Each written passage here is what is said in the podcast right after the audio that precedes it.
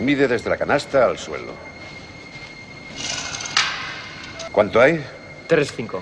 3-5. Os daréis cuenta que mide exactamente lo mismo que nuestra cancha de Hickory. Id a cambiaros para entrenar.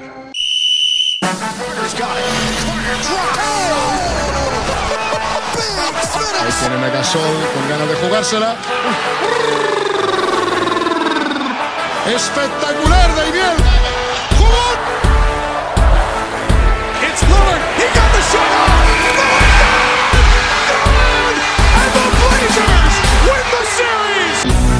Hola, bienvenidos a Zona 305, soy David Foro y como siempre me acompañan Sergio Pérez, Hola, ¿qué tal?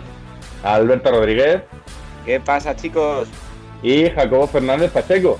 Hola David, hola a todos. Volvemos el, el 4 inicial, eh, se nos ha vuelto a caer el sospechoso habitual, bien de Fajardo, esta vez por temas médicos, o sea que un saludo, mejorate Bienve. Pero antes que nada, eh, eh, Sergio Pérez, ¿dónde estamos? Bueno, estamos, pues algunos disfrutando. Claro. Cada uno en su casa. Yo, en mi caso, disfrutando de unas noches fantásticas, sin calor, durmiendo incluso tapado. Otros no tanto, por lo que sé, pero bueno, Que te son circunstancias de la vida. Alberto Rodríguez, ¿dónde nos pueden seguir? Pues donde siempre, en Facebook, Twitter e Instagram, nos podéis encontrar como arroba zona 305 podcast. Y Jacobo Fernández Pacheco, ¿dónde nos pueden escuchar? Pues estamos en hasta 10 plataformas. Estamos en Evox, en Anchor, en Spotify, en Apple Podcasts, en Google Podcasts, en Breaker, en Pocket Cast, en Overcast, en Radio Public y en Stitcher. Y en todas estamos como Zona 305. La gente que no se olvide que hay que suscribirse, que así les llega notificación cada vez que publiquemos. Pues dicho todo esto, empezamos. Y hoy para empezar os quería plantear un pequeño, llamémoslo debate, llamémoslo repaso, eh, llamémoslo como queramos, de lo que está siendo la burbuja. Sé que es un poco el tema que más estamos tocando en estos debates, pero bueno, es lo que hay de baloncesto ahora mismo, entonces eh, es de lo que, a lo que tiramos.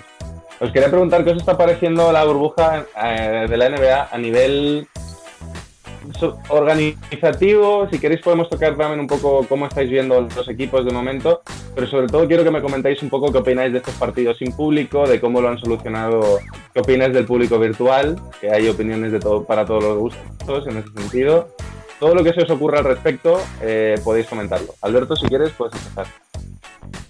Vale, em, yo a nivel organizativo una cosa que sí quería destacar, sobre todo en los primeros días, es que me parece que, que la NBA parece que ha llegado no del todo lista, pero ya no la NBA, sino las cadenas televisivas. Sí que he visto mucho error al empezar los partidos, al volver, al volver de publicidad y cosas así que me han llamado mucho la atención, que es algo que normalmente no ocurre, porque están muy bien medidos los votos publicitarios, porque mm, interesa no perderse nada. Y ha habido mucha polémica, pues eso, a los inicios de los partidos, mm, al faltar imágenes de los jugadores arrodillados con el tema este que ha habido de, los, de los himnos. Y, en general luego es esto de que están probando muchas perspectivas desde muchos eh, ángulos, las cámaras y demás, que todavía están... Me imagino que todo lo están buscando de cara a los playoffs, pero que para, por lo menos, eh, creo que el, que la persona que está viendo por televisión se le hace un poco incómodo el, volver tarde a un partido y que a lo mejor se han jugado pues, los típicos 30 segundos que dices qué ha pasado, a lo mejor te has podido perder algo. O sea, por abrir el melón del, del ámbito televisivo organizativo, creo que mm, al principio está dejando un poco que desear. Sí, a nivel de realización, ¿no? Los ángulos de cámara yo creo que es interesante eh, por un tema de como no hay público, te puedes permitir meter la cámara en sitios que antes no podías. Entonces creo que sí, están probando, pero pueden quedar cosas interesantes en ese sentido. ¿Pérez, qué quieres comentar? Bueno, yo creo que eh, a nivel de realización sí que yo no lo he notado tan diferente. Sí que es cierto que, como bien has comentado, el tema de cámaras están experimentando, están diciendo, bueno, ya que podemos, eh, vamos a probar. Pero sí que creo que a nivel de organización está siendo impecable en general.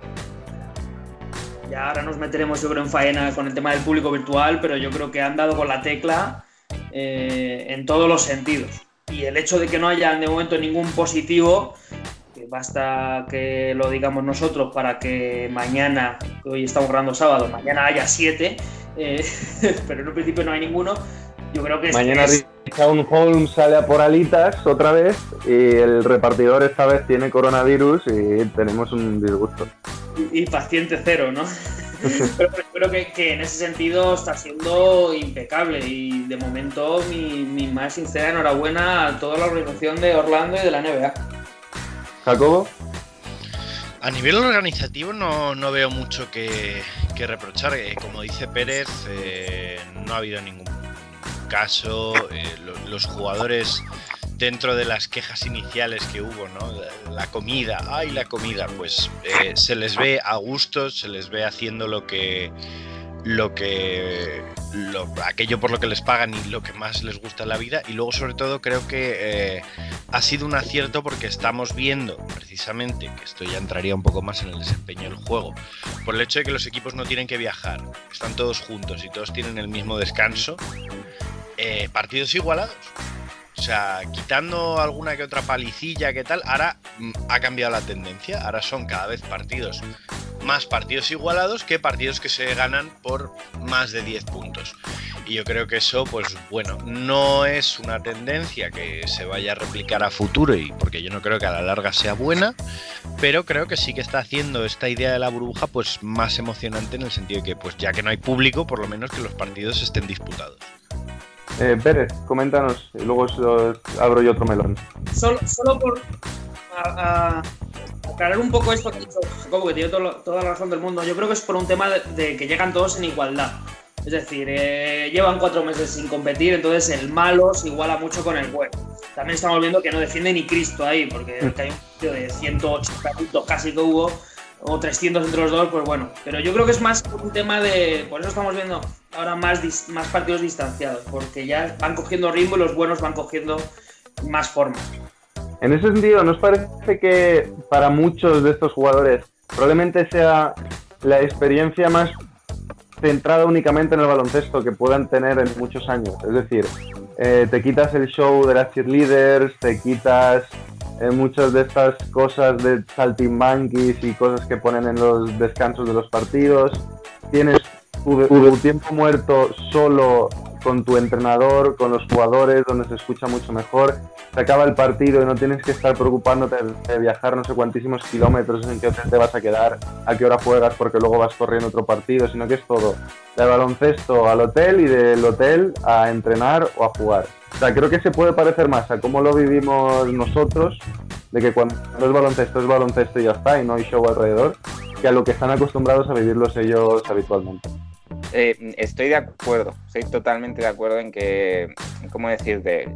Es la sensación que da al ver los partidos, es lo más cercano a nosotros, pues es un cuerpo técnico, jugadores, eh, poca gente de por medio, ¿vale?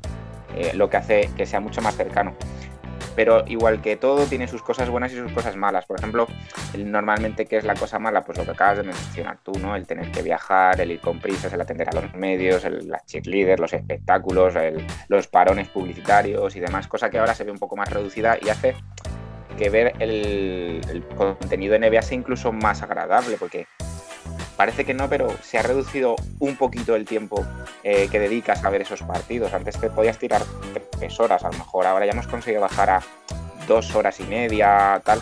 Por eso, por esa diferencia, ¿no? De, de, de espectáculo, de corte, de que se lleve a rajatabla el descanso y demás. Pero claro, luego, ¿qué es la parte negativa de ahora? Que es, ya han salido varias declaraciones de jugadores que, claro, a pesar de que antes viajaban, quieras que no, en algún momento paras por casa. En algún momento paras por casa y tal. Y o, ya o por el striptease, ¿no? Si eres un Williams. Bueno, sí, striptease si eres un Williams, totalmente de acuerdo. Pero ya espera, ya espera, ¿no es lo mismo para los Williams? Eso es su equivalente, es su equivalente, por supuesto. Pero, Williams tiene ahí- una habitación en cada club de striptease de Estados Unidos, probablemente. A lo mejor Luquinas no, pero Harden seguro. A lo que voy, em, el tema familiar. El tema familiar, ya han salido varios jugadores que han declarado que, que es, es relativamente duro el estar sin ver a su familia en persona, por supuesto. Porque, hombre, me imagino que todos harán pues, las típicas videollamadas y tal, pero, pero que es algo que a nivel motivacional también, oye, son personas al final y, y puede, y puede ser fundamental, a pesar de que sean deportistas de élite, pues oye, si ocurre algo, por ejemplo, tipo lo que estamos viviendo ahora, que todavía caso Clippers no haya llegado a Montreal Harrell porque ha estado, que su abuela ha fallecido, tal, al final lo personal sí que influye a los jugadores y si llegas más tiempo sin estar con tu familia, puede llegar a afectar a tu juego. Pero... Bueno, dices que, perdona, No, por, por, por, por aclarar o proponer, ¿no veríais eh, factible que la NBA a partir de, por ejemplo, semifinales de conferencia o finales de conferencia permitiese, ahora que ya no hay tantos equipos, mm, que las familias entrasen en la burbuja? Está contemplado. Está contemplado. Se supone, se supone que en, en, en playoff, porque ya se reducen los equipos, se permite que haya un número específico de familiares que accedan a la burbuja, pero claro, como todo, pasan unos días extra de cuarentena súper rigurosa, etcétera, etcétera. Pero sí, está contemplado, yo creo. Si más, si mal no recuerdo, lo que ya no recuerdo era si es a partir de primera o a partir de segunda ronda. Ahí ya me pillas. Sí, la verdad es que es una, es una idea interesante. Pérez, aprovecho que has hablado tú para abrirte el tema que todos estamos esperando, Público virtual, ¿a favor o en contra? Yo, estoy a favor, ¿eh? De verdad. me está gustando la idea. Lo que pasa es que lo veo muy vacío. Eh, o sea, han puesto como unos fondos de asientos que está muy chulo y tal, y, y sí, sales aquí O'Neill haciendo así con cositas y todo ese río, pero luego ponen planos generales y ves que realmente hay muy poca gente conectada. Entonces, no sé cuál es el problema. No sé si es que no ha conseguido llegar o, que no es... El tema es que es de pago el hecho de que aparezca tu cara ahí. Entonces yo entiendo que a lo mejor pagar para salir en la grada de un partido cuando no sabes ni siquiera si te van a enfocar mm, puede ser un poco, te puede dar un poco de pereza. Pero yo estoy de acuerdo contigo en que realmente me parece una muy buena idea porque al final estás convirtiendo, primero estás dando ese pequeño contacto con la gente, por poco que sea, y segundo, pues eso, el hecho de que de repente se conecte Paul Pierce, se conecte Shaquille O'Neal, le da una gracia a las gradas que, en, por ejemplo, en la CB no la hemos tenido con esas gradas vacías, solo con la gente de los equipos, ¿no? Pero bueno, Alberto, Jacobo, vosotros, ¿qué opináis al respecto? No, a mí no me ni me viene ni me va, o sea, sí me parece bien, es sigue siendo bonito, que haya público, que la gente, que los jugadores sigan conectados con la gente y tal, pero eh, ¿qué quieres que te diga? Cada vez que enfocan a alguien que no es la celebrity de turno, mm, está con la mano apoyada en la barbilla y mirando como el que mira una conferencia sobre la reproducción del cocodrilo africano, ¿sabes? O sea, que al final está bien, pero son personas que están desde su casa viendo un partido de baloncesto. No hay más, no hay, no hay ciencia. Jacobo dice que, que charangas, que hacen falta charangas en ese público virtual. No, pero es que al final un partido de NBA es una experiencia, ¿entiendes? Y, y ya es una experiencia que va más allá de lo deportivo, es un evento social. Entonces, cuando, cuando tú vas en Estados Unidos a una, a una cancha NBA, lo último a lo que vas es al partido tú vas a estar ahí con la gente a comprarte tu comida, a beberte tu cerveza y luego ya a ver el partido. Pero claro, pues digo, está muy bien, pero al final es gente que está desde su casa viendo un partido de baloncesto como, como tú y como yo y como todo el mundo. Eh, Alberto, ¿nos cierras el debate? Sí, a ver, yo la verdad que me sumo un poco al, carro de Jacobo, de que realmente es algo que, tampoco creo que ni, va ni viene, pero sí que mm, hay que reconocer que personalmente, no sé si coincidiríais conmigo, esto del público virtual nos lo esperábamos peor, mucho peor. Sí, hombre, todavía no ha salido nadie desnudo, claro, pero... No, pero, no, pero ya por eso.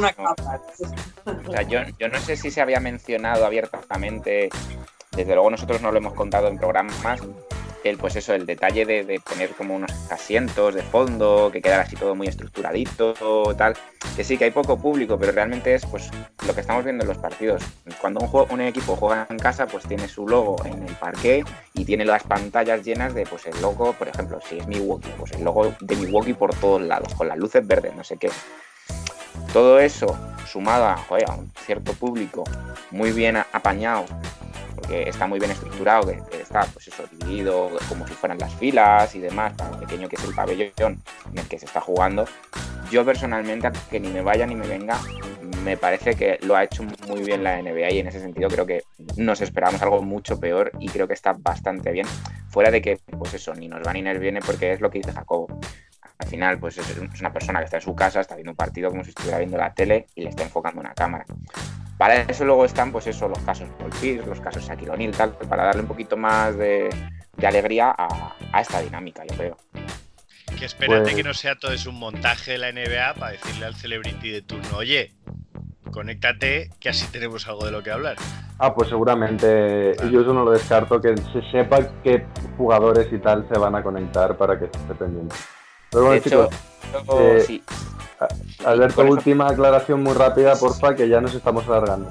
Sí, sí, sí, nada, lo último. Que no, quería comentar que si además eso, como, como decimos, de estar apalabrado, incluso a lo mejor tiene que ver con la cadena de turno que dé el partido. Pues es posible. Eso, si, queréis teorías de la conspiración de las celebrities, lo podemos dejar para el debate de la semana que viene. Y bueno, chicos, nos vamos con la. Ya, aunque sea pronto, como tenemos baja, tenemos que cambiar un poquito nuestro orden habitual y nos vamos ya con la primera pista del jugador misterioso.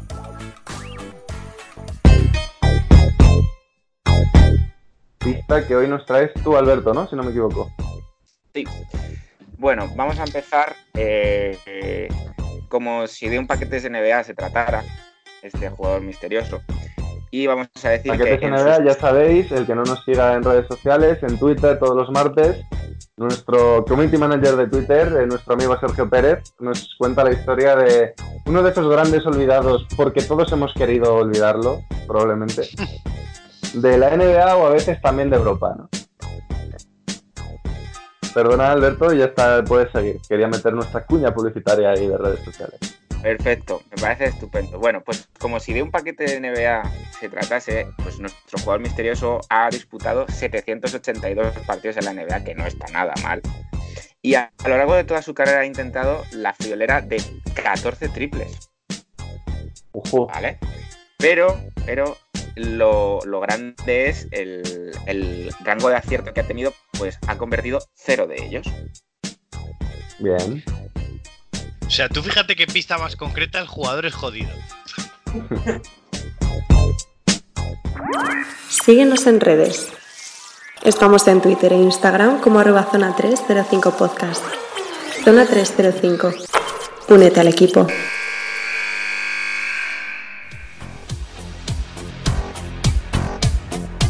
Y bueno, hablando de paquetes NBA y de Sergio Pérez, eh, ¿qué nos traes hoy? Pues, pues todo lo contrario, ¿no? Vamos con, con Simply DBs, estrenamos Simply DBs en esta tercera temporada y yo creo que traigo dos franquicias muy interesantes. Entonces, mm, ya sabéis, vamos a, intentar mm, deducir y decir quién es el mejor jugador de cada franquicia. Eh, siempre ponemos el mismo ejemplo para los que se han incorporado en esta tercera temporada. Eh, Michael Jordan no puede ser el mejor jugador de la historia de los Washington Wizards, ya que solo, eh, digamos que valoramos la estancia de ese jugador en ese equipo.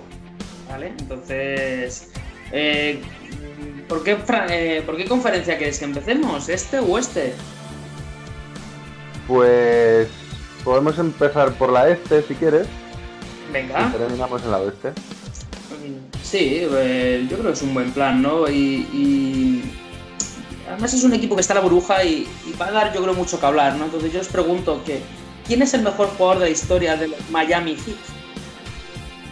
Me gusta esta pregunta porque además es un debate que ya hemos tenido varias veces eh, fuera del programa y yo voy a defender el que defiendo siempre, que es Dwayne Wade. Creo que dentro de que en la temporada en la época en la que consiguieron en el equipo LeBron y Wade, LeBron fue el primera espada, es verdad. Al final LeBron solo está a cuatro años, mientras que Wade, sin Wade, LeBron nunca hubiese ido a Miami. Wade ya llevó un anillo a esa franquicia antes de que estuviese LeBron y la cantidad de años a los que ha estado, al nivel al que ha estado, él, es el que ha convertido a la franquicia realmente en relevante. Yo me tengo que quedar con Don Wade. Bueno, yo lo primero me siento tentado de decir Udonis Haslem. Porque es el, el jugador que, que ha estado toda su vida en la franquicia y que ha ganado todos los anillos de esa franquicia. Populista. es que me siento identificado. Eh, y no, pero yo creo que al final a favor de quien tengo que romper la lanza es, es Dwayne Wade porque sí, se ha hablado de que con LeBron fue el segunda espada, pero pero claro, ¿qué habría sido esos Miami Heat si no hay un segunda espada? Al final recordemos que LeBron en, en las finales contra los Mavericks empiezan todas las bromas, que si no responden los últimos cuartos, eh, todavía se cuestionaba mucho su madurez a la hora de jugar eh, séptimos partidos y demás historias. Eh, creo que Wade, sobre todo, tiene su mérito reside en que a pesar de que nunca llegó sin Shaq ni LeBron a llevar a los Heat a lo más alto, nunca dejó de intentarlo. Y luego cuando dejó de intentarlo, pues ya era la fase crepuscular de su carrera, la aventura en Chicago, luego todo el tema de los Cavaliers, la vuelta a Miami, pero creo que es un, jugador que en su currículum debería poner que no dejó de intentarlo, que nunca dejó de intentar dar lo máximo de sí para que su franquicia ganase. Hombre, como la verdad que pinta bastante claro la decisión en general, porque yo también vi por, por Dwayne Wade. Lo que sí que voy a hacer es, como siempre solemos hacer, dar algunas menciones honoríficas que yo creo que sí, que son destacadas de la franquicia, como puede ser el caso de Alonso Mourning, que también está bastantes años en la franquicia. Eh, por supuesto, de Big Three, eh, Chris Voss. También a, la parte que le corresponde, que lo- recordemos que a pesar de que se tuvo que retirar por problemas de salud, sí que había renovado a muy largo plazo con los Heat también. Eh, ni que decir tiene que LeBron tiene que estar por lo menos en el Olimpo de, de los, de los Heat, pero sí que es verdad que si hay un jugador del que no cabe duda de que es la, la cara y, la, la identidad de los Miami Heat Dwayne Wade. Gana los tres anillos, eh, es MVP en uno de, de ellos y en los otros dos porque hay un señor que se llama LeBron James. Entonces yo creo que para mí yo también me quedaría con él, pero no sé Sergio Pérez qué opinión tendrá. Bueno, yo voy a ser el único que voy a defender a LeBron James eh, en la mesa, ¿no? Pero no me importa pegarme con todos vosotros. Eh, porque yo creo que LeBron James está el suficiente tiempo y gana lo suficiente como para ser considerado el mejor jugador de la franquicia de Miami. Eh, porque no es como Kawhi Leonard, que es eh, un año y ya. Son cuatro años, cuatro finales, dos ganadas con dos MVP. Eh, estamos hablando de LeBron James. Eh, Dwayne Wade en su vida ha podido aspirar a llegar a lo que ha sido LeBron James. Entonces, estamos hablando de un jugador que gracias a él se da ese salto de calidad, que sí, que obviamente Wade estuvo los tres anillos. Muy bien, me parece genial. Eh, ha estado más años, enhorabuena.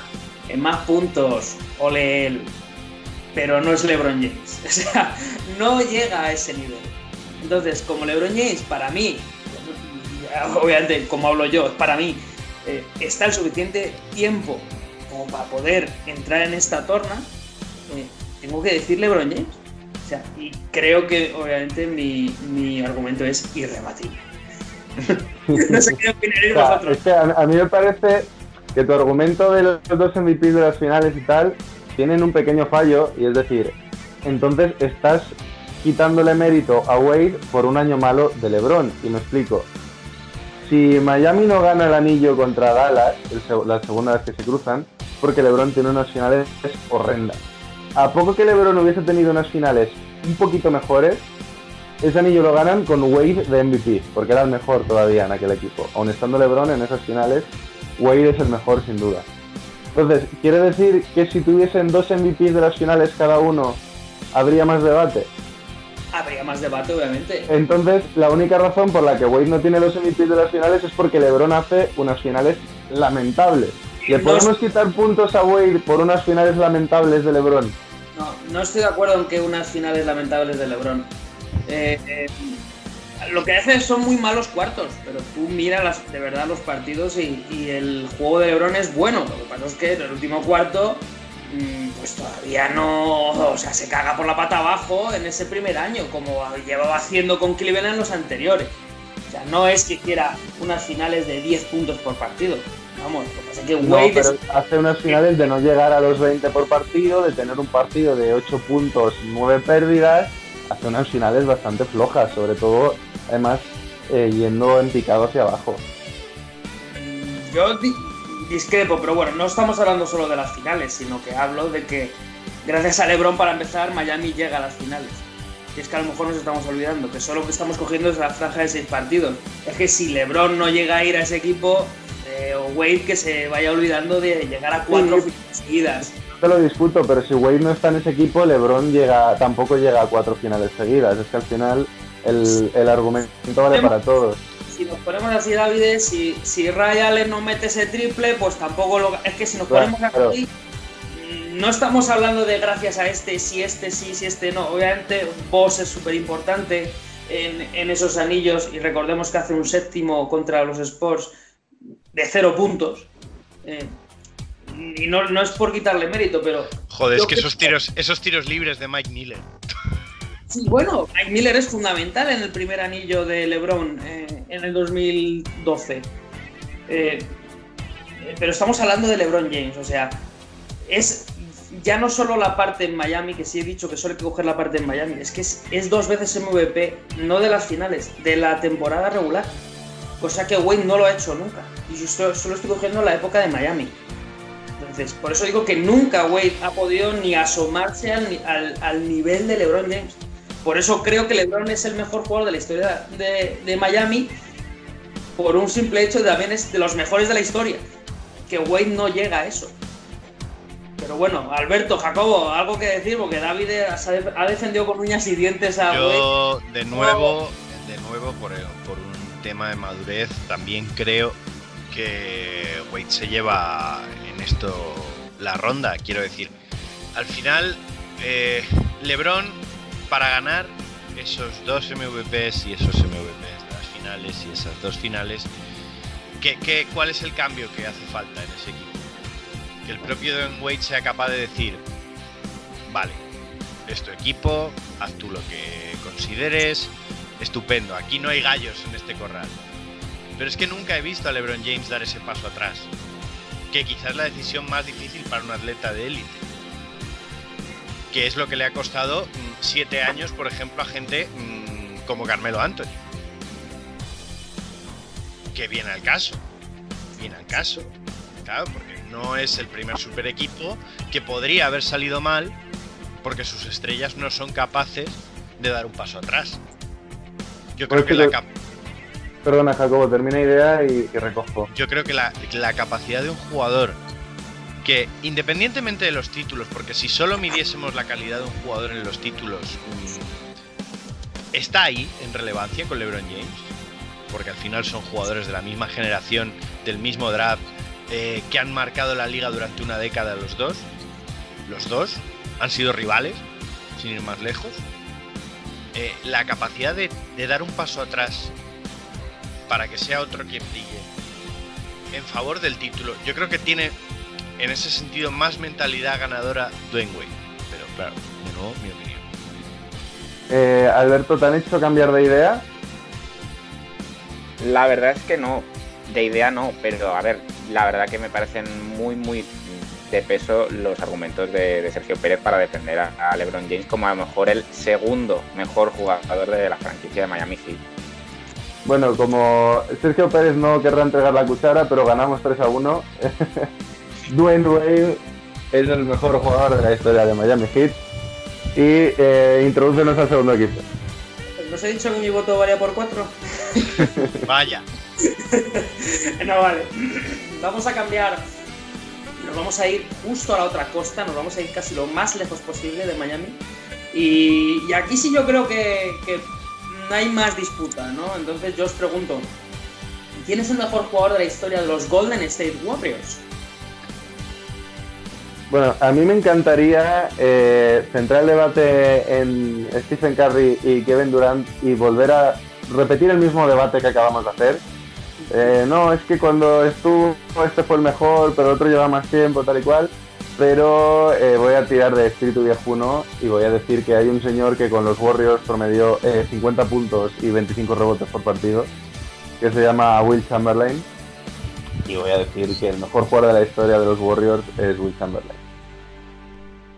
Pues yo voy a decir que no, porque al final eh, decimos que Stephen Curry es el mejor jugador de la historia de los Warriors porque es un jugador que cambió el baloncesto también. Ah, y Chamberlain no. No sé, yo he visto un jugador calcado a Chamberlain que se llama Shaquille O'Neal.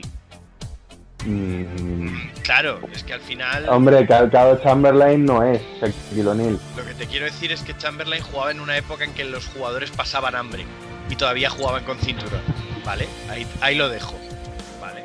No, no jugaba en la época de los superatletas. Bueno, también podemos decir también podemos decir que Chamberlain corría los 100 metros en 10 segundos midiendo 2.12, bueno, o más, en una temporada en la que no se entrenaba como ahora. O sea, el, discurso vale para los dos lados. Sí, pero es que yo creo que en esto en- es, es- muy, es muy ventajista eh, poner siempre a, los pivots como grandes ejemplos de algo cuando al final lo que se está midiendo es su calidad como jugadores de baloncesto y yo soy un firme defensor de que muy raras veces, salvo quizá casos excepcionales como Pau Gasol, Dirk o Nikola Jokic o Sabonis, ¿vale? Un pivot, un jugador interior, va a ser realmente mejor jugador de baloncesto que un exterior. Lleva eh, todo, todo su discurso en torno a defender a Curry ha sido meterle mierda a Chamberlain. Yo no he oído todavía ni una única cosa a favor de Stephen Curry. Bueno, que cambió el baloncesto, ¿no? Stephen Curry ha cambiado la dinámica del juego, ha hecho que los jugadores como Chamberlain ya no sean importantes, ya no sean relevantes. Ha hecho que un equipo como Houston Rockets, que no tiene ningún jugador de más de 2.05, sea aspirante a un título. Ha hecho que el ritmo del juego se acelere. Ha hecho que el tiro de tres sea el más relevante del baloncesto porque se ha demostrado que es el más eficiente. En relación a los puntos que consigues por los tiros que realizas ha hecho que no sea importante ser fuerte, ni especialmente rápido ni habilidoso. Simplemente que sepas hacer un par de cosas bien. En este caso tirar, en su caso sí, la habilidad importa porque el manejo de balón es importante. Y demás. Y al final ha revolucionado el juego de una manera totalmente... Bueno, es que como diría, no, no, claro, se me ocurre un, adjetivo malo que es cataclísmico. Quiero decir, es que es que ahora se juega al baloncesto de una forma totalmente distinta. Chamberlain revolucionó el juego desde un punto de vista estadístico, que es decir, un hombre grande, muy dominante físicamente, podía marcar la diferencia. Pero es que ha habido muchos hombres grandes, se ha buscado durante años eso en el baloncesto y al final la revolución de Curry ha acabado con eso. Alberto. No nos olvidemos que Stephen Curry también tiene dos MVPs, tres anillos en cuatro años, además uno de sus MVPs es unánime, o sea, son, son cosas que al final hay que poner sobre la balanza. Pero yo voy a daros un girito y yo me voy a quedar con Kevin Durant. ¿Vale? ¿Por qué? Porque sí que es cierto que si las lesiones hubiesen perdonado, mm, el dominio que yo creo que habrían tenido los Golden State Warriors a día de hoy incluso habría sido brutal. Brutal. Y el gran diferencial se ve cuando Cleveland gana ese anillo, remontando un 3-1 y tal, que eh, sí que es un equipo muy compacto los Warriors, sí que funcionan muy bien y tal, pero tiene que llegar Durant, tiene que llegar el tío de la temporada anterior, es MVP, a un equipo ya ganador para decir, vale, ahora ya somos un super equipo, ahora sí que vamos a ganar todo lo que se nos ponga por delante, salvo que se ha comentado en este programa. Solo una pequeña sabe- corrección, Alberto. eh, Durant fue MVP en 2014. Perdón, eso. Sí, sí, sí, sí, sí. Bueno, me refería sobre todo a que llega un MVP más al equipo. ¿Vale? Más bien, sí, tienes toda la razón. O sea, el hecho de juntar a, a dos MVPs cuando ya has ganado un anillo y, además es muy criticado porque llega eh, la temporada después del 73-9. También esa es otra. O llegas al equipo que ha hecho 73-9. Vale, todo eso serían las críticas de por qué llega Durant. Pero y lo positivo. O sea, desde que llega Durán, no hay quien tosa a los Warriors realmente. quitando las finales con Toronto porque está lesionado, porque se rompe, porque el equipo llega maltrecho a playoff y demás. Yo creo que es súper determinante dos MVPs de las finales, MVP de, aunque no lo ganen los Warriors, pero viene un tío de nivel MVP y probablemente el que estaba a nivel cara a cara con LeBron James en la liga. Mm, insisto, si las lesiones hubiesen respetado, mm, creo que el impacto que ha tenido Kevin Durant en los últimos años en los Warriors es más superior a pesar de que Curry, pues eso, nos haya dado ya temporadas de 400 triples, un MVP, un anime, tal. Pero a la hora de la verdad, ¿quién ha cerrado las finales o quién ha llegado al momento justo, aparte de toda la temporada? Creo que el nombre es Kevin Durant. Pues son buenos nombres, ¿eh? buenos argumentos. Yo puedo romper la baraja y decir que Rick Barry que puede estar ahí, o sea, sí, sí, nos reímos mucho tal, pero, pero el anillo más solitario de los Warriors, o la época más así solitaria, la lidera Rick Barry los 70. Lo que pasa es que, estamos hablando de los 70, que son años oscuros, ¿no? Eh, los años 70 albergan horrores. Mm, y mi idea inicial, antes de escucharos, era defender a Rick Barry. Y así tendríamos un cuádruple empate. Pero uno, no puedo votar eh, por Durán por el hecho de ser un traidor y una serpiente. Una serpiente. Y cascabel y unirse a esos Warriors del 73-9. Pese a que coincido en todo lo que has dicho, que sin Durán, eso, o sea, con Durán es el factor diferencial. Eh, Curry, recordemos, llevaba dos finales en las que de 12 partidos o 14 llevaba dos buenos. Eh, a Curry le podríamos decir, sí, pero lo, que acabo de decir, si no llega Durán, mmm, sí, no habría ganado los dos anillos siguientes a los que gana. Entonces me tengo que quedar con Will Chamberlain. Porque ya no es solo un jugador de unos números estratosféricos, sino es un jugador único que puso en el mapa a los Warriors. Cuando eran Philadelphia Warriors y cuando eran San Francisco Golden State Warriors y estuvo el suficiente tiempo como para considerarle. Entonces, mmm, solo como dato, eh, dices tú, Jacobo, Carry cambió el baloncesto, coincido perfectamente. Eh, Will Chamberlain marcó tanto el baloncesto que su modelo se ha estado repitiendo durante los siguientes 70 años, que es buscar un pivo dominante. Entonces, aquí permíteme de manera ineficiente.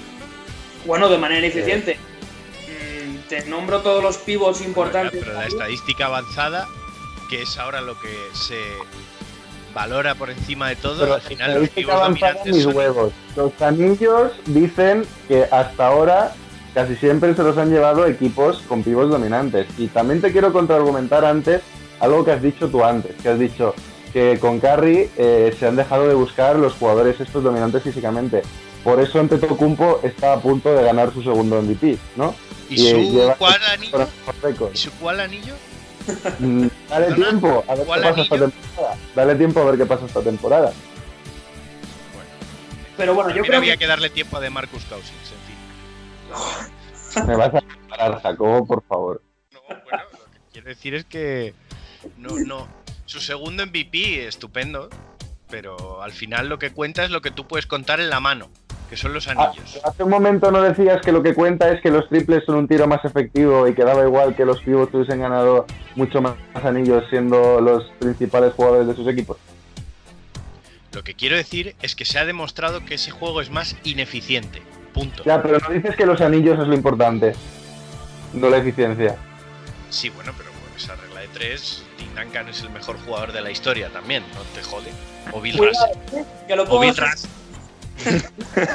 Pero, Volvemos a lo mismo. ¿Alguien ha cambiado de idea durante el debate? No. Creo que Pues- no, son las firmes en general todos. Pues a veces que alguien tenga algo que le reconcome por dentro y tenga que soltarlo, creo que podemos declarar eh, a Will Chamberlain como ganador. bueno, Chris Mullin, cuidado. No, a ver, es, es verdad que parece que los Warriors estaban fuera del mapa hasta esta época buena, pero cuidado a la cantidad de jugadores de categoría que han pasado por los Warriors a lo largo de la historia. Lo que pasa es que es cierto que los Warriors, cuando han estado en forma, sus picos han sido muy altos pero cuando no, han tenido años por el desierto tremendos, ¿eh? porque los 80 fueron tela hasta que llegaron el, el- ese Big Three con Mullin, Richmond y, y Hardaway. pues. Sí, y además fue un pico bajo, o sea, de poco tiempo también, el de esos tres. Luego, decimos que se tiraron eh, 20 años con una presencia en playoff prácticamente. por eso, lo que pasa es que cuando los Warriors pegan, pegan duro. Bueno, pues muchas gracias por tu siempre divertida sección, Pérez. Hoy además ha estado bastante animada, lo cual siempre se agradece. Y nos vamos con Alberto y la segunda pista, jugador misterioso.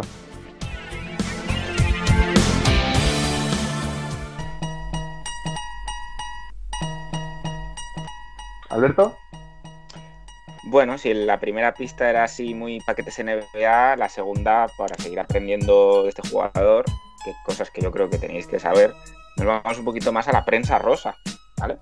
Entonces, nuestro jugador misterioso se casó con su novia de toda la vida, llamada Vanidad Alpout, ¿vale? Pero para que no quede así tan, tan sosa esta pista, solo, añadiré solo una pregunta, Alberto, antes que nada, ¿es vanidad o eh, vanity?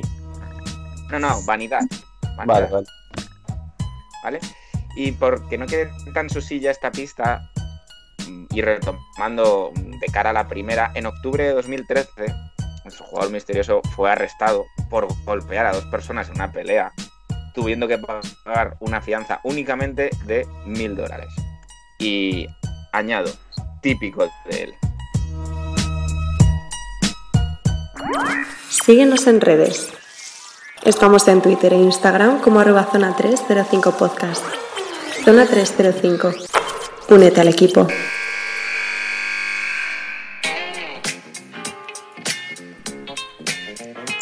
Bueno, y para acabar, chicos, eh, corregidme si me equivoco, hoy de manera conjunta, Alberto y Jacobo nos traéis una entrevista, ¿no? Sí, bueno, una, entrevista. Eh, traemos la, eh, el, corte del director de una, de, una entrevista. Eh, a finales de la, de la última temporada pudimos contar otra vez con Laura Carrasco, pero es que además tuvimos a su compañera en Robert Morris y selección española en categorías inferiores, Esther Castedo. Bueno, Alberto, si tú quieres aportar lo que, lo que consideres, ya que tú fuiste el mago que hizo posible esta entrevista. No, simplemente, simplemente comentarle al oyente que, bueno, que, por, por motivos de guion, pues aquí lo que os vamos a poner es una pequeña muestra, ¿vale? Y, y que luego, si de verdad os interesa el, el bruto, digamos, toda lo que es la, la gran entrevista, porque es, un- es una entrevista bastante larga, también la vamos a colgar eh, por separado para que si la queréis eh, oír entera, eh, pues la tengáis a vuestra disposición. Pero igual que con tu historia me quedo yo el protagonismo, hoy te cedo a ti el protagonismo para que le des caña, Jacobo. Pues, ¿Nos podéis contar así por encima un poco que habéis hablado con ellas? Para que sepamos también qué esperar. Bueno, hablamos sobre todo un poquito de cómo había ido su temporada, eh, que Esther también nos contase cómo había vivido ella la experiencia de, estar ahí en Estados Unidos, de vivir en el campus, que nos explicasen cómo funcionan allí los equipos, cómo es la relación con sus entrenadores, eh, que se describieran un poco ellas como, como jugadoras. Esto estuvo entretenida, estuvo entreteni- entretenida la entrevista. La subiremos entera, los 32 minutos de entrevista creo que son, eh, aparte, con- junto con este programa, subiremos aparte esa entrevista. Y ahora pues lo que dejamos es un pequeño extracto de 10 minutillos. Pues cuando queráis, chicos, eh, arrancar. Hola, soy Jacobo de Zona 305 y me acompaña, como siempre, Alberto Rodríguez. Y tenemos aquí a dos invitadas muy especiales. Tenemos por un lado ya a una, a una veterana de nuestro programa, como es Laura Carrasco. ¿Qué tal, Laura? Hola, ¿qué tal? Aquí otra vez. Y a su compañera de, de uni. Eh, además, eh, categorías inferiores de la selección española, Esther Castedo. Bienvenida, Esther. Hola, muchas gracias. Que lo primero de todo, chicas, muchísimas gracias por, por atendernos, que sabemos que al final estas cosas siempre pues que vengamos a, a- a preguntar, a llamar, en, en este caso no a la puerta, pero sí por Skype, eh, es un poco fastidioso. Eh, lo primero de todo, queríamos, eh, así una pregunta general para las dos, ¿qué, qué tal ha ido este año en general? Pues muy bien. No, a Toda ver, esta locura.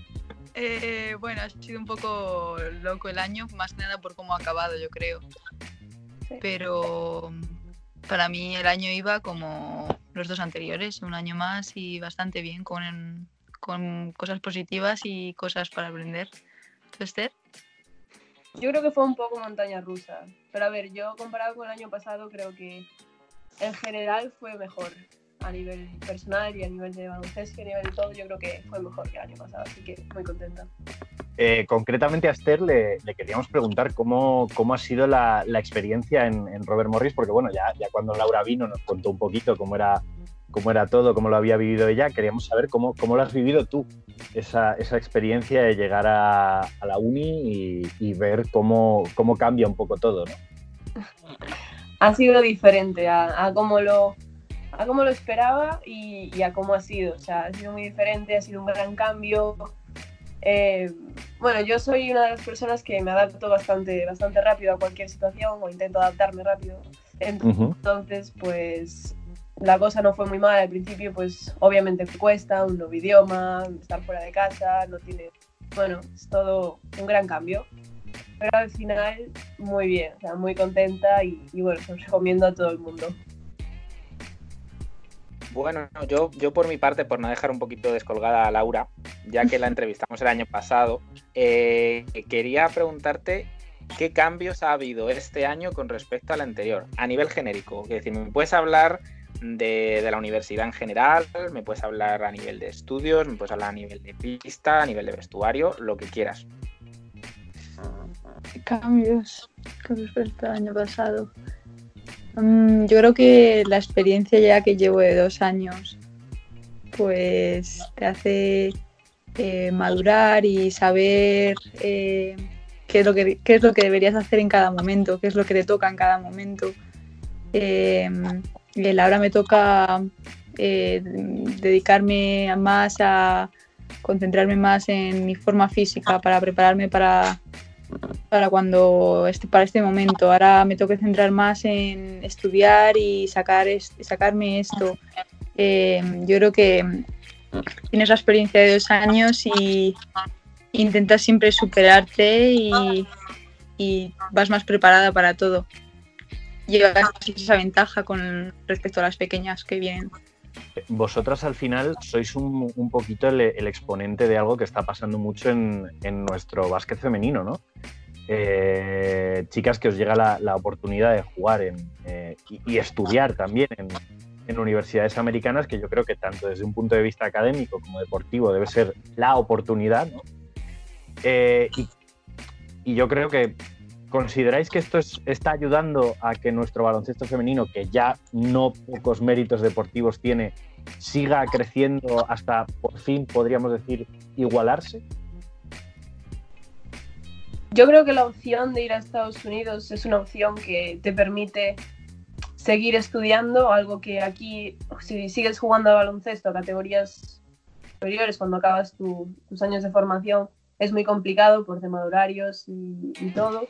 Entonces yo creo que eso es algo que, que te permite de verdad ver si, si, de verdad estás enganchada al deporte, que dejarías toda, toda tu vida en España y te irías a, Estados Unidos a sacarte una carrera en otro idioma y a la vez estar, estar jugando baloncesto. De llegar a igualar, pues, y a lo mejor se ha compaginado el, los estudios y baloncesto en España, pues a lo mejor sí. Yo sí, yo creo que lo dije en la última entrevista, pero las oportunidades que te da Estados Unidos nunca las bueno, no, no, sé si nunca, pero ahora mismo no las hay en España y pues eso, que Estados Unidos es un país de oportunidades. Así que bueno, en base a, a, a la última cosa de esto de, de, de juntar estudios y deporte, eh, si no os estuvieseis dedicado al baloncesto, ¿qué otro deporte habríais practicado? yo creo que Esther puede decir el mío y yo puedo decir el de Esther, ¿verdad, Esther? Esther, por supuesto, hubiera practicado fut, eh, fútbol, soccer americano. O sea, tenéis que, la, tenéis que ver, la tenéis que ver dar toques con el pie. O sea, es impresionante que yo creo que lo supera cualquiera. Eso hay que verlo, eso hay que verlo. Le he dicho que se meta en el equipo de soccer, de soccer de allí de la universidad, pero no hace caso. Estaría en buena forma, eso sí, si practico los dos deportes a la vez. Hmm, yo creo que Laura hubiese hecho. Me lo habías dicho, ¿eh? Pero. Mi memoria. Mm, teni- No. Atletismo. Eh, mm, en, esta- en la universidad en la que estamos hubiera hecho voleibol. Voleibol. Voleibol, sí. Pero vamos, que yo cualquier deporte, ¿eh? que atletismo, voleibol, tenis, lo que me pongas. Os vamos a pedir así, brevemente. ¿Os describiríais como jugadora la, la una a la otra? Dentro del equipo, dentro como compañera de vestuario, en la pista, como... ¿Os atreveríais a describiros?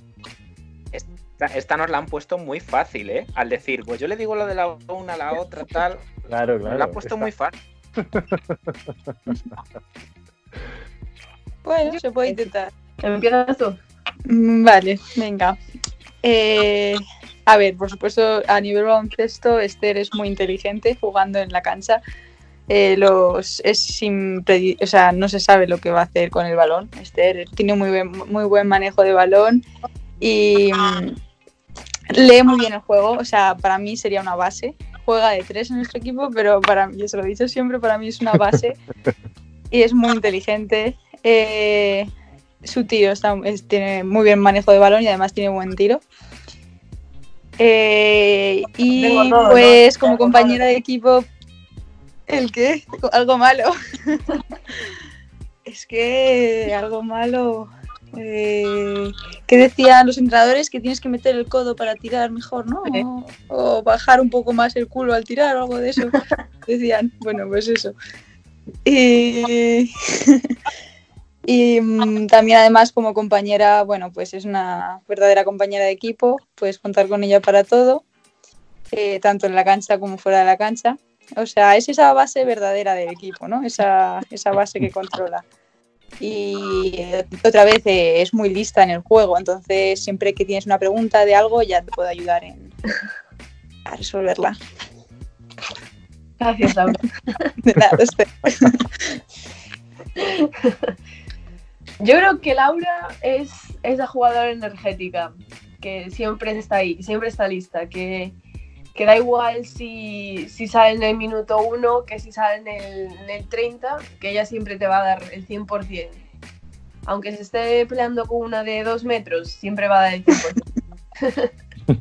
Bueno, una cosa es que me esté peleando y otra cosa es que, sal- que salga viva de ahí. Bueno, pero bueno, das el 100%. Y después que, que Laura, que, que es súper explosiva, súper rápida, con los pies, tiene, tiene muy buena salida y, y cuando de verdad se lo cree que puede hacer las cosas es cuando de verdad ella reluce y, y la ves jugar y, y bueno, yo me acuerdo partidos que yo estaba en el banquillo porque bueno, desgraciadamente cada vez que yo no, yo no estaba en pista, la mayoría de las veces salía ella. Y yo me acuerdo partidos que estaba en el banquillo y yo, yo me quedo aquí, haz lo tuyo, o sea, lo estás haciendo genial, todo tuyo. Y me alegraba muchísimo por ella y, y bueno, es que es eso, tiene muchísima energía, ha mejorado el tiro, ha mejorado su forma física. Yo creo que lo único que le falta a Laura es un pelín más de confianza y ya está. Y bueno, yo tengo algo que añadir, es que nuestro equipo, o sea, yo es la primera vez que he sentido la sensación de equipo. Eh, nuestra relación entre las unas y otras no es para nada de rivalidad. Por supuesto, hay rivalidad en los entrenamientos, que es donde hay que ver, donde hay que tener rivalidad, pero fuera de la cancha, o sea, cada, todas apoyamos a todas, no hay ninguna rivalidad de tú juegas esto, tú juegas lo otro, no. O sea, yo es la primera vez cuando vine aquí que tuve una sensación verdadera de, de equipo y eso es algo muy bonito y que con lo que voy a, me voy a, voy a acordar de siempre. Eh, pregunta un poquito más para Esther y, su experiencia con, con la selección. Y al final, bueno, la pregunta es un, es un poquito simple al final. ¿Cómo, cómo se vive una, una concentración de selección española? Que creo que es la pregunta que se hace todo el mundo que ha jugado a esto en algún momento de su vida, ¿no? que yo creo que se pasa todo el año jugando baloncesto. O sea, es que era- yo la preguntaba, pero Esther, ¿tú has tenido verano este año? Y dice, no, no. O sea, has ido desde la española a luego a entrenar no sé qué y, y luego ya venir aquí. Digo, ay, la madre mía, ¿cómo tienes energía para seguir y seguir? Y ella, no, no, si yo sigo, yo sigo, vale, vale. Yo creo que en general es, es muy duro. Es, yo creo que no es, es más mentalmente que, que físicamente, porque físicamente obviamente al final de verano cuando ya es la competición y todo eso, pues ya estás con muchas ganas de competir y aunque estés cansada, pues es igual. Pero estar en la semana 3 de concentración y con el estrés de a quién van a cortar y a quién no, y entrenando doble sesión todos los días, yo creo que es muy duro y de verdad tienes que, que querer estar ahí y querer pues perderte el verano entero para, para de verdad ir. Y sí que merece la pena. O sea, yo voy, o sea, iría mil veces más, me perdería mil veranos más porque sí que de verdad merece la pena cuando estás, cuando estás en el campeonato jugando contra otros, contra otros equipos, contra otros países y, y de verdad lo disfrutas. Viendo en la web de Robert Morris pone que tenéis eh, cuatro entrenadores en el coaching staff más eh, siete personas de mm, apoyo. Eh, iba a preguntaros que, bueno, que, que- qué tal la relación con, con vuestro coach, con Coach B. Eh, por, por curiosidad, más que nada, porque imagino que teniendo cuatro entrenadores a los que acudir, eh, el entrenador jefe, ¿cómo, cómo, cómo, cómo es esa figura en, en Estados Unidos? Yo creo que nuestra universidad es diferente a, a lo que no sé las demás universidades, la verdad. No, a mí me llega con la mía. Y bueno, tenemos muchos entrenadores y la figura de él, pues, obviamente es una figura que es que no sé muy bien cómo explicarlo. Distante, es una figura distante. Sí. O sea, Tienes que hablar con los asistentes y pedirle una reunión a los asistentes para hablar con el primer entrenador. Y bueno, cositas así que, bueno, que tiene sus pros y sus contras, digámoslo así. Yo creo que sí, la experiencia ha sido muy buena. Vale, chicos, eh, muchísimas gracias por todo. Eh, esperemos que, bueno, ya esta temporada un poquito, ya dejarla un poco de lado, pero las que quedan, que os vaya genial todo. Que habéis sido súper amables, que nosotros también nos lo hemos pasado genial y, que muchísimas gracias de nuevo. gracias a vosotros. Nosotros. Pues muchas gracias chicos por el currazo de buscar a, las chicas y entrevistarlas. ¿Algo que queráis comentar mm, que se nos haya quedado en el tintero? No, bueno, yo decir que, que son unas cracks, que da un gustazo, me dio un gustazo tremendo hablar con ellas, son, son unas niñas encantadoras y, y la verdad es que tienen, tienen muy claro por qué hacen lo que hacen y, y la verdad es que son admirables en todos los aspectos. Sí, luego yo por, por- por mi parte agradecerles pues eso, el, tiempo que, nos han dedicado para poder estar en el programa y como no decirles que pues, esta es su casa, ¿no? Que si en cualquier momento quieren volver para participar de alguna otra manera mm, o colaborar, pues aquí estaremos recibiéndolas siempre con los brazos abiertos. Pues muchas gracias Jacobo, muchas gracias Alberto y Alberto no te vayas muy lejos que nos tienes que decir quién es nuestro jugador misterioso.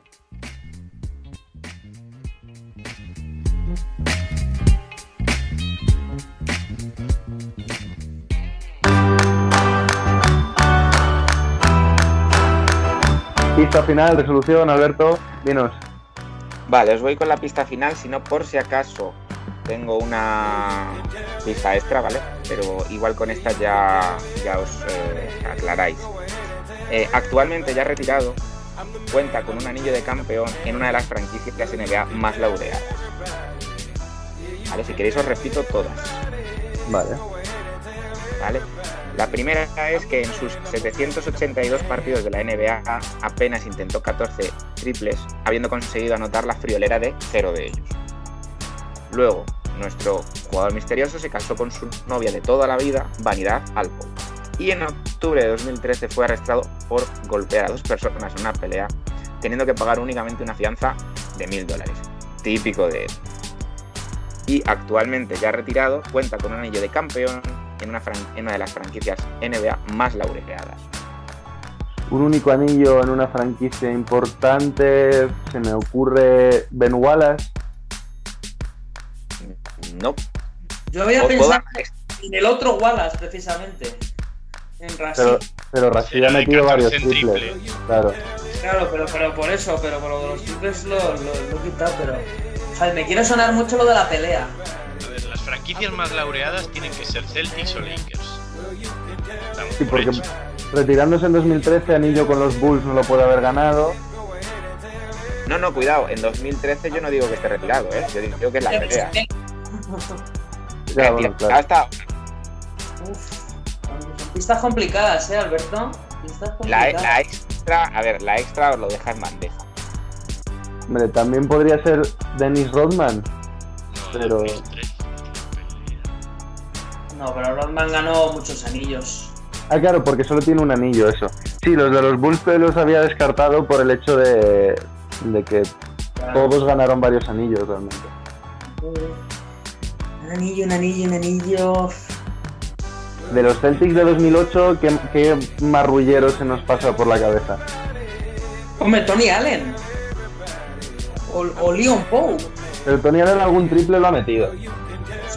Leon Poe. O Perkins. Eh, Perkins. Perkins no es mala, ¿eh? Yo, yo voy a ir con Nick Perkins. No lo sé, yo. Sí, sí, sí, que además me suena que está casado con su, no- con su novia de toda la vida. Bueno, cuida. Bueno, claro, has dicho muy laureadas. Es que voy a pensar en Sound Stevenson.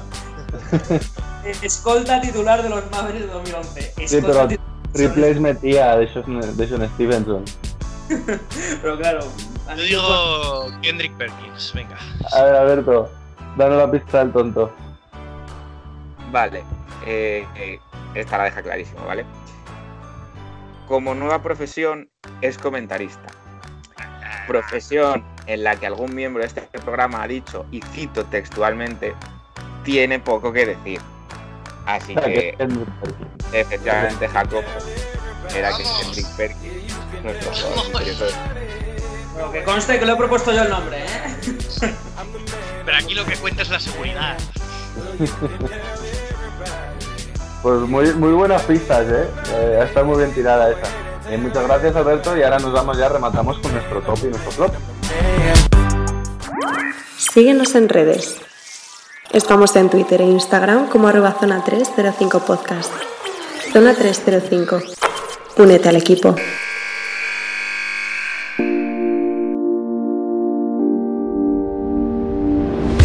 Y flop, eh, Sergio, ¿te apetece empezar? Sí, eh, mm, ¿por qué no? Eh, mi top, en este caso, no tengo duda, tiene que ser Michael Porter Jr. No solo por los partidazos que está haciendo, sino porque está demostrando que es un jugador muy bueno si, la- si le respeta la. Eh, y, mi, y mi flop no puede ser otro que Phoenix Suns, por dos motivos. El primero, por, porque son unos sinvergüenzas y se dedican ahora a ganar y, llevan cuatro victorias. Eh, o sea, no había otro momento. Han dicho, vamos a esperar a que las circunstancias sean propicias. y, y ahora están encima ganando equipos buenos.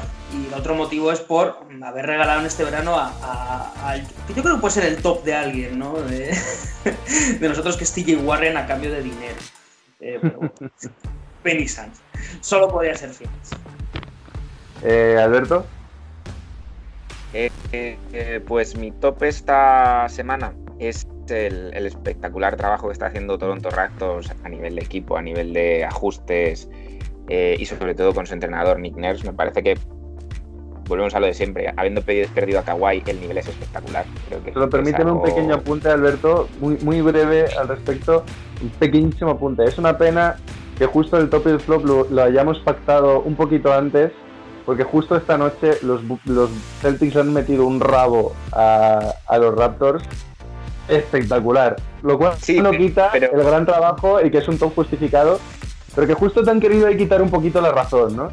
Sí, pero, pero volvemos a lo mismo. O sea, eh, también lo que yo iba a mencionar es que es algo que también ha dicho Lebron en esta, en esta última semana y es que eh, esa, esa casta ya de campeón, de cuando ganas tu primer anillo y tal, a ver, un partido malo lo pueden tener cualquiera, ¿no? Pero que ya no son esos Raptors que, que él iba apabullando por el este, ya no son esos Raptors que, que se intimidan ante cualquier cosa. Y, ya, vuelvo a lo mismo, habiendo perdido este verano a alguien tan fundamental como Kawhi Leonard. Que, a pesar de, pues sí, efectivamente, que esta noche han perdido de manera estrepitosa los Raptors, sigo con que son top. Y flop, aunque algo tardío, porque claro, no, no hemos tenido programa desde entonces, pero para mí la lesión de Sabrina Ionescu en WNBA, que aunque sigue siendo un desastre el, comienzo de temporada de las New York Liberties, el hecho de mm, quedarnos y privarnos sin, sin poder ver a esta jugadora, pues eso es una pena, una pena. Y que sucedan siempre este tipo de lesiones mm, nunca gusta. ¿Jacobo?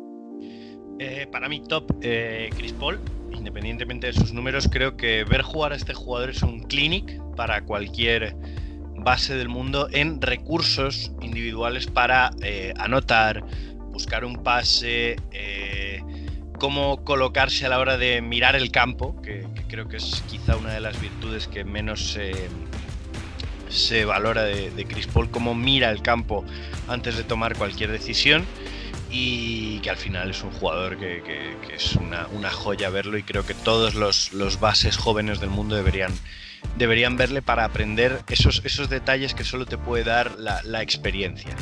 De hecho, no olvidemos que dentro que está anotando 18 puntos por partido o algo así. Es el máximo anotador en situaciones de, de final de partido igualado en últimos cuartos. Exacto. Y luego, como flop, no, me estoy tirando un tiro al pie, ahora lo explicaré, los aficionados de los Sixers.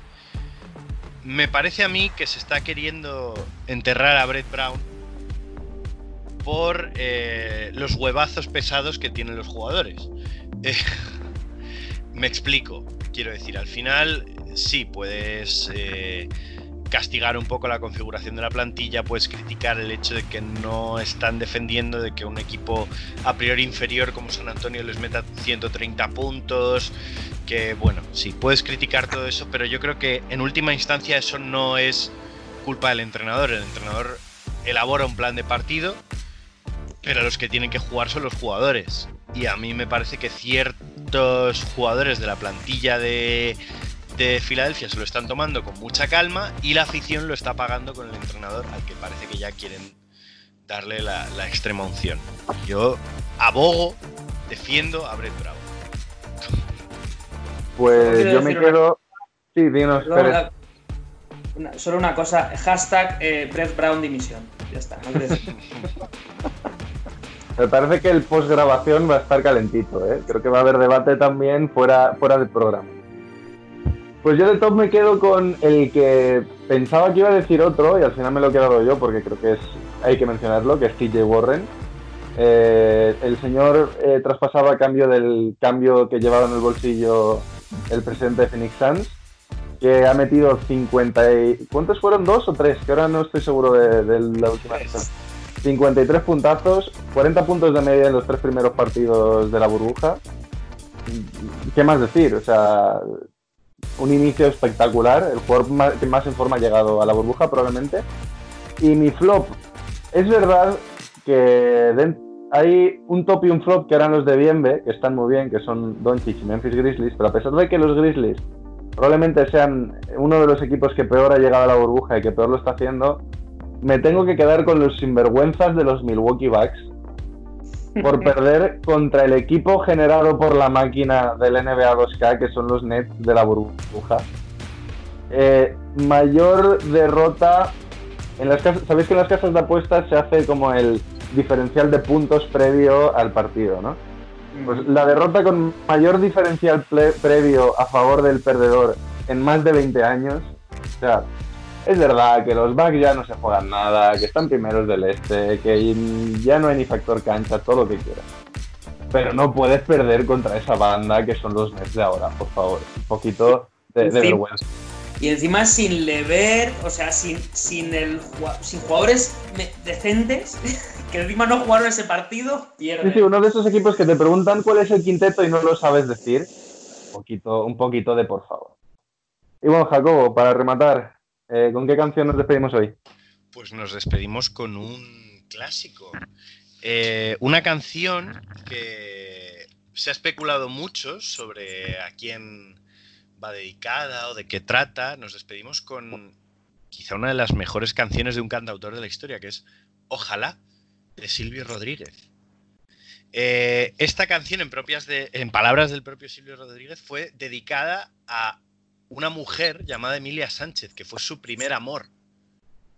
que quizá de ese desgarro y de esa frustración eh, y, de, y, de, y, de, estar roto por la vida nació esta, este bellísimo poema, porque al final es un poema cantado de, de, contrastes. Así que para todo el mundo, una canción fundamental en la vida de las personas, y lo digo como autoridad que soy, ojalá, de Silvio Rodríguez. Nos hemos colado en el programa de Jacobo estos dos últimos minutos. y la autoridad. bueno, chicos, antes de despedirnos, recordar a todos los oyentes que nos podéis seguir en redes sociales, Alberto. Pues en Facebook, Twitter, Instagram como arroba zona 305 podcast. Jacobo, no te voy a hacer repetir toda la lista, pero bueno, sabéis que nos podéis escuchar en Evox, en Anchor, en Spotify, en Apple Podcast y donde queráis.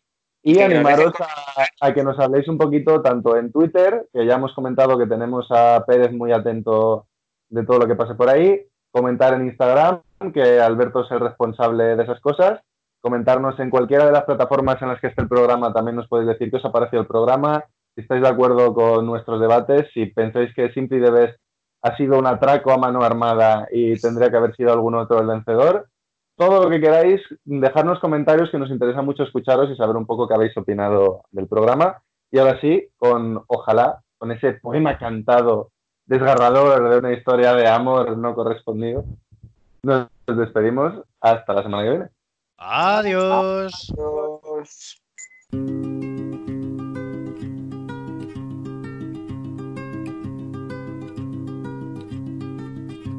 Ojalá que las hojas no te toquen el cuerpo cuando caigan. Para que no las puedas convertir en cristal. Ojalá que la lluvia deje de ser milagro que baja por tu cuerpo. Ojalá que la luna pueda salir sin ti. Ojalá que la tierra no te bese los pasos. Ojalá se te acabe la mirada constante, la palabra precisa, la sonrisa perfecta. Ojalá pase algo que te borre de pronto, una luz cegadora, un disparo de nieve. Ojalá por lo menos que me lleve la muerte para no verte tanto para no verte siempre en todos los segundos, en todas las visiones. Ojalá que no pueda tocarte ni en canciones.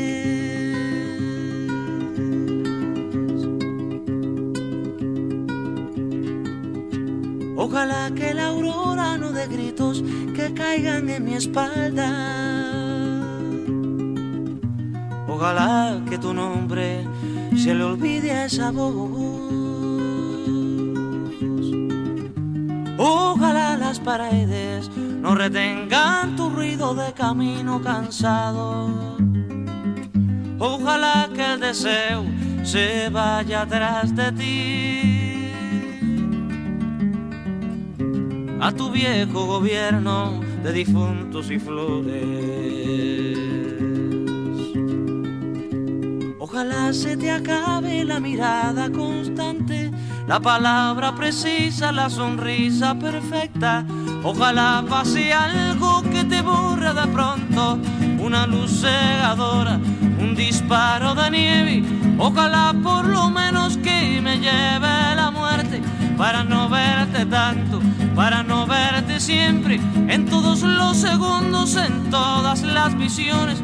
Ojalá que no pueda tocarte ni en canciones, ojalá pase algo que te borre de pronto, una luz cegadora, un disparo de nieve, ojalá por lo menos que me lleve la muerte, para no verte tanto, para no verte siempre, en todos los segundos